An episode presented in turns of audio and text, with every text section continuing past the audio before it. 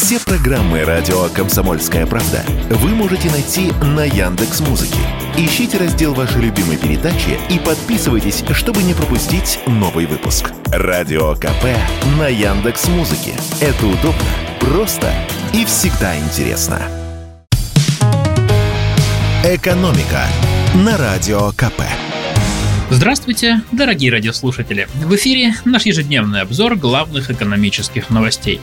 И сегодня я хотел бы провести для вас небольшую экскурсию на выставку под названием «Россия», которая прошла на ВДНХ в минувшие выходные. Ну, вернее, не на всю выставку, а на ее самую интересную экономическую часть.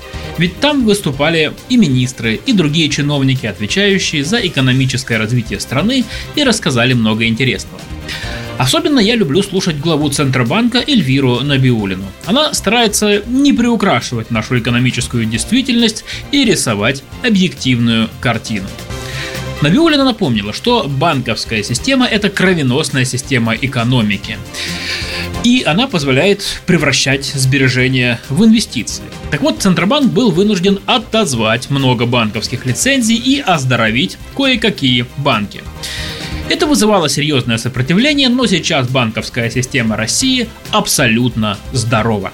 И еще, по словам Набиулиной, наша финансовая система очень продвинутая. Например, один из показателей продвинутости этой системы – доля оплаты безналичными. Сейчас у нас эта доля больше 80%, а еще 10 лет назад было 25%. Ну и, конечно, нельзя было обойти вниманием цифровые деньги.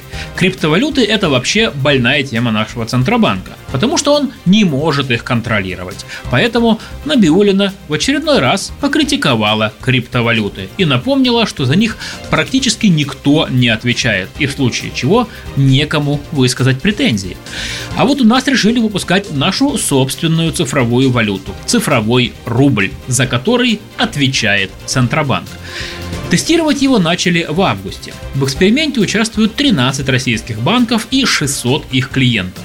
Пока можно открывать кошельки, делать переводы между клиентами, а также оплачивать товары и услуги. Если эксперимент пройдет успешно, то масштабный запуск цифрового рубля произойдет в 2025 году. Ну и, конечно, не обошлось без обсуждения инфляции. Глава Центробанка напомнила, что инфляция в этом году начала расти. И пришлось резко повышать ключевую ставку, чтобы кредиты подорожали, и это помогло остановить рост цен. Если этого не сделать, то мы можем попасть в инфляционную спираль. Объясню, как работает эта самая спираль. Цены растут. Люди боятся, что цены начнут расти еще сильнее и начинают быстрее делать покупки, опасаясь, что их сбережения обесценятся. Производители, которые видят такой спрос, естественно, повышают цены еще сильнее. Народ это видит и покупает продукты еще активнее, чтобы сделать запасы. Так и раскручивается эта самая инфляционная спираль. В некоторых странах она доходит до трехзначных цифр. Напомню, что сейчас ключевая ставка Центробанка составляет 15% годовых. С августа она выросла на 6,5%, поэтому существенно подорожали кредиты и стали выгоднее банковские вклады.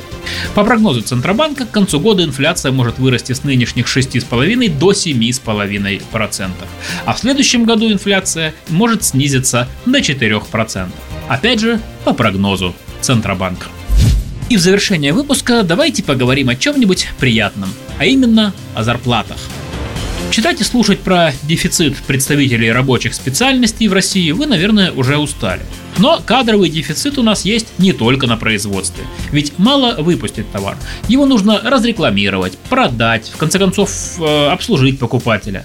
А это уже задача офисных работников. Как рассказал нам директор по развитию Авито работы Дмитрий Пучков, спрос на белых воротничков сейчас растет не меньше, чем на синих. Из-за этого компании предлагают им не только высокую зарплату и комфортные офисы, но и дополнительные корпоративные бонусы. Это премии, ДМС, удаленка и так далее. По итогам октября в Авито работе составили рейтинг самых высокооплачиваемых вакансий для белых воротничков и возглавили его рекрутеры. Это специалисты по поиску сотрудников, их еще называют охотниками за головами. Сейчас они нужны как никогда.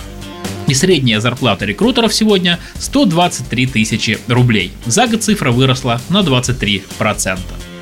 Второе место по размеру зарплат среди белых воротничков заняли риэлторы. В среднем им предлагают 112 тысяч рублей.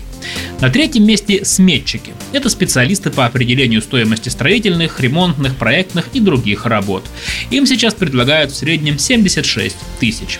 Не сильно отстали менеджеры по продажам с зарплатами в 75 тысяч. А замыкают пятерку финансовые консультанты, которым предлагают в среднем 70 тысяч 500 рублей. «Экономика» на Радио КП.